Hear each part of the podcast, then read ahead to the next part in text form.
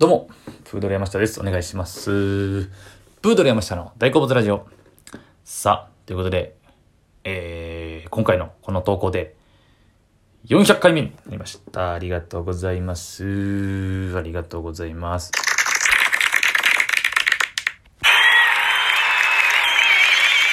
はい、ということでね、えー、まあこんな感じでね、やっていますけども、はい、えー、1年だから、毎日あげてっていうのが、えー、1年365日、だ4月の20ぐらいでしたね。はい。365回目とかか。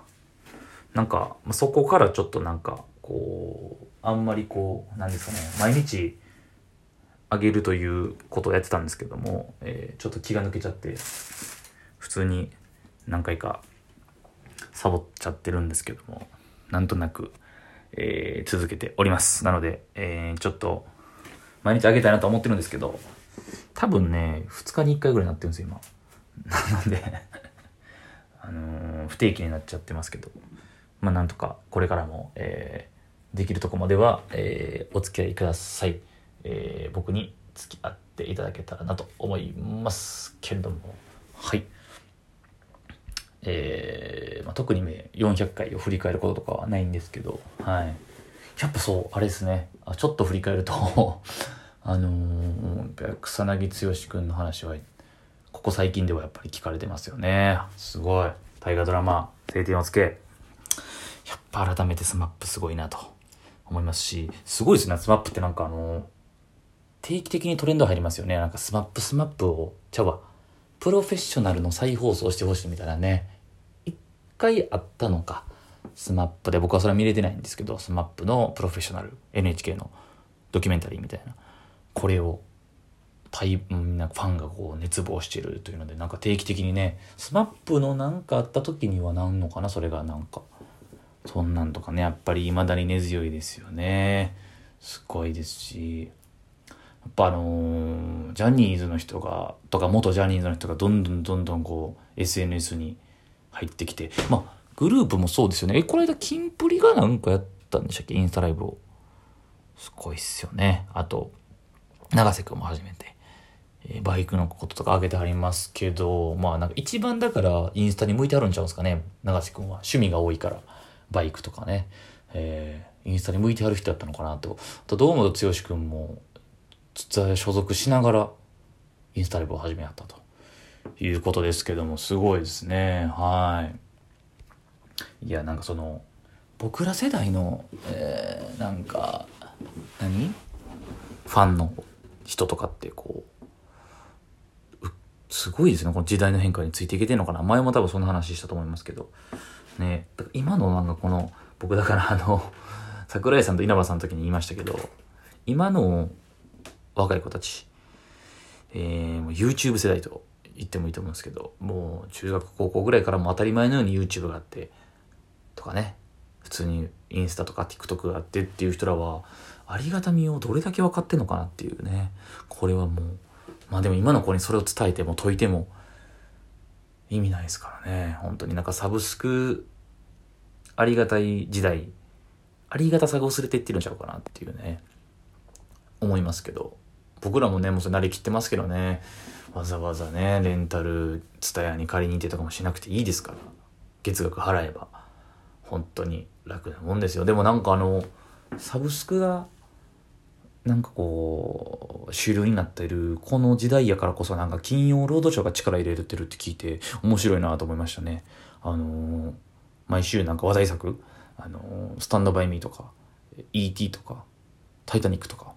なんか、ボヘミアン・ラプソディもやるのかな。なんかその、面白いですよね。あの、あの、狙ってるらしいですよ。なんか、意図的に企画の人らが変えてるというか、あの、わざわざ選んでみんけども、でも、ちょっと見たことない感じの有名な名作みたいな。で、名前は知ってるけど見たことないレベルの、なんか、それ辺を狙ってるらしいですよ。で、その辺をやると、SNS で話題になるんですって。だからみんなつぶやいて、あ、知ってた、名前は聞いてたけど、思ってたんと違ったとか、なんかそんなんですって、なんか、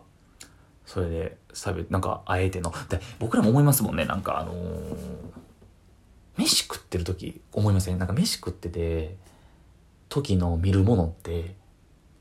集中して見なあかんもんってちょっと見づらいんですよ僕。僕は性格によるとよよると思うんですけど特に映画とかドラマとかえなんかこう集中して見なくちゃいけない。例えば好きなものっていうのは飯食いながらと見れないんですよね。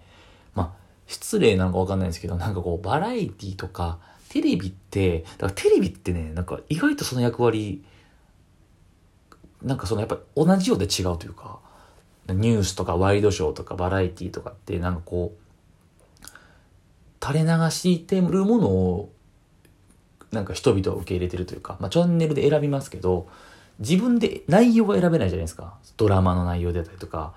バラエティの内容とか自分で選べないけどだからそこの違いってあるなとは思いますね。あのだから僕もだからわざわざ選んでみないやろとかでもテレビでやってたら目に入ってそのままあへえそうなんやとか ありますもんね。だからなんかこう好きで何でも見れるっていう時代が果たして、まあ、いいことだと思うんですよ。もちろんいいことだと思いますけどそれだけじゃないなんかテレビの役割というかなんかね選ぶで好きなものを見るというのが主流になってる時代やからこそ垂れ流しの大切さとかっていうのがあるなと思いますしなんかこんな大きい話になるとは思ってなかったんですけどはい。大豆田ですよ。大豆田の最新話。もうあと2話ぐらいで終わるのかな。大豆田がね良い良いですね本当にあのー結局ね小田切丈さんと、えーだからええ人と出会ったと思ったら実はライバル会社の社長みたいな乗っ取る相手みたいな感じでしてどうなのかな思ったけど結局惹かれていくわけですよね大豆田十和子は。でなんかやっぱあのーまあ、松たか子さんの演技が絶妙なんていうのもすごいっていうのもあると思うんですけど関係ないんですよ。恋愛に年齢なんてね。あとどんだけ離婚したかなんて。結局その多分その、まあ、僕は離婚したことももちろんないですし周りにもそんなに似てないんですけど勝手に思うのは結局バツ1バツ2、ま、バツ3ですけどあの大豆田はねでしかも3人目とも離婚してるって設定ですけど結局ステータスとか肩書きとかバツの数で人を見ちゃうじゃないですか。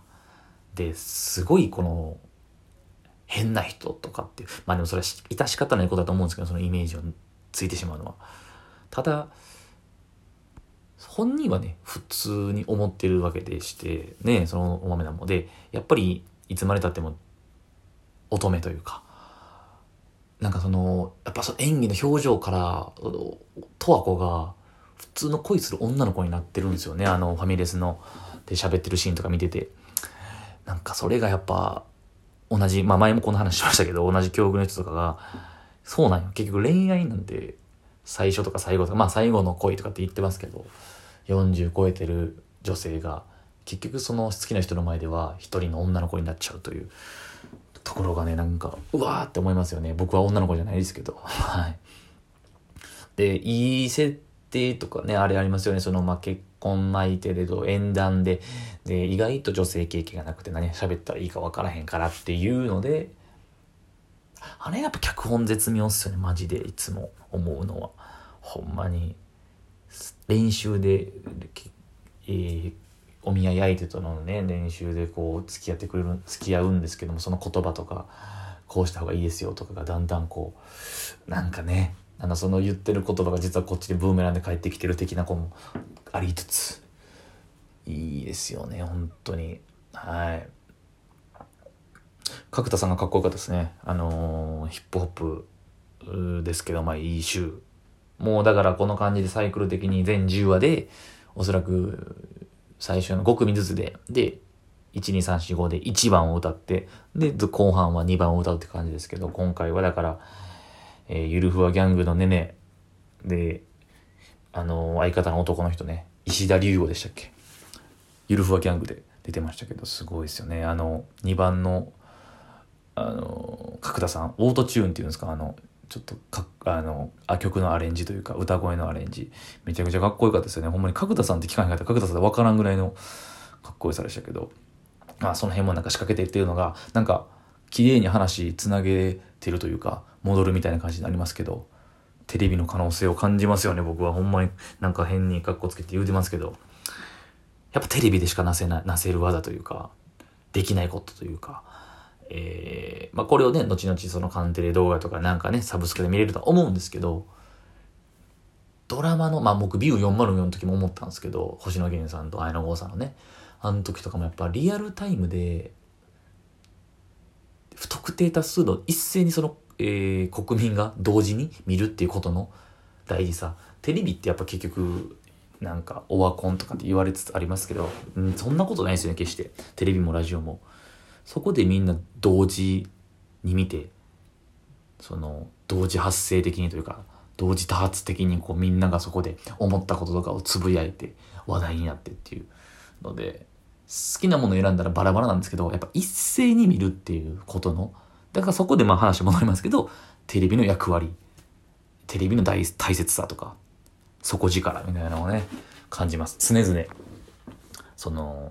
特にやっぱドラマで思うかな。うん、面白いドラマに出会った時とかに、うん、これをみんな今一斉に見てるんだとかと思って。で、共有して、見た人同士で情報を、推測を、考察をまた考察系のドラマが多くなってもそうなんですかね。あの、僕は見てないですけど、あの、何でしたっけ。えー、あなたの番ですとか、その辺とかもそうですよね。多分話題にさせるためにみたいな意図はあると思うんですけど、いや、だからまだまだテレビは面白いなといった話でございます。えー、400回目はこんな感じでした。ということで、以上、ありがとうございました。